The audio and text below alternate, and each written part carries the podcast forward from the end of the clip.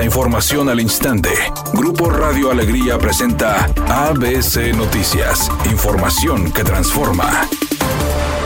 ¿Qué tal? Muy buenas tardes, esta es la información. Febrero llegó a su fin sin que se cumpliera la promesa hecha el 24 de febrero por el gobernador Samuel García de reabrir las estaciones que van desde Regina hasta Universidad de la línea 2 del metro. Mediante un recorrido realizado por el equipo de ABC Noticias se pudo constatar que las obras de rehabilitación y mantenimiento continúan en ambas estaciones. El carril de circulación contigua a las columnas sobre la avenida Universidad permanece cerrado con trafitambos. Ahí siguen colocados los andamios y sobre ellos se pudo observar al menos a 40 trabajadores realizando tareas como la colocación de estructuras para reforzar capiteles, embarillado y pintura e incluso apoyados con grúas y trailers de plataforma que siguen trasladando material al lugar.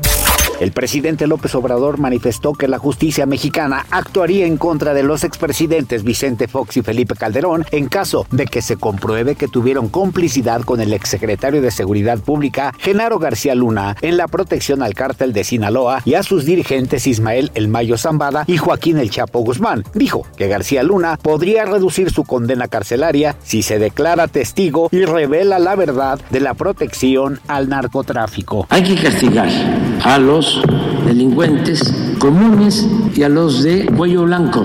Porque lo que sucedió en esos dos sexenios, cuando menos, el de Fox y el de Calderón, es que se asociaron la delincuencia organizada con la delincuencia de cuello blanco.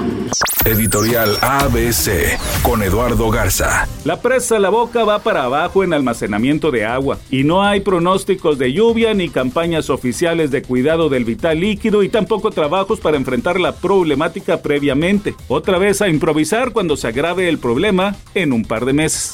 ABC Deportes informa. Tigres Femenil ligó su segunda derrota. El equipo de Tigres Femenil habían ganado cinco juegos de forma consecutiva. Después, dos derrotas y ahora están en el lugar seis de la tabla general. Arriba de ellas está Juárez, América, Pachuca, Chivas y las Rayadas. Próximo partido del equipo de Tigres Femenil es en casa contra el equipo de León, tratando de sacudirse la mala racha, esto que no había sucedido eh, prácticamente en años para el equipo de Tigres Femenil. Así que dos derrotas de forma consecutiva. Aquí es cuando la gente necesita ir a apoyar al equipo de las Amazonas y obviamente sacarlos de este seguro difícil bache que están atravesando. El actor Arnold Schwarzenegger está listo para entrarle a las series en streaming. Es que muy pronto se va a estrenar en Netflix una de acción y comedia que le permitirá al actor nuevamente mostrar esa faceta cómica que lo distingue y que no siempre aplica. Pero ahora tendrá la oportunidad de hacer escenas en llamas, volcaduras y demás con un toque cómico. Será en mayo cuando se estrene la serie de 8 capítulos a través de la plataforma.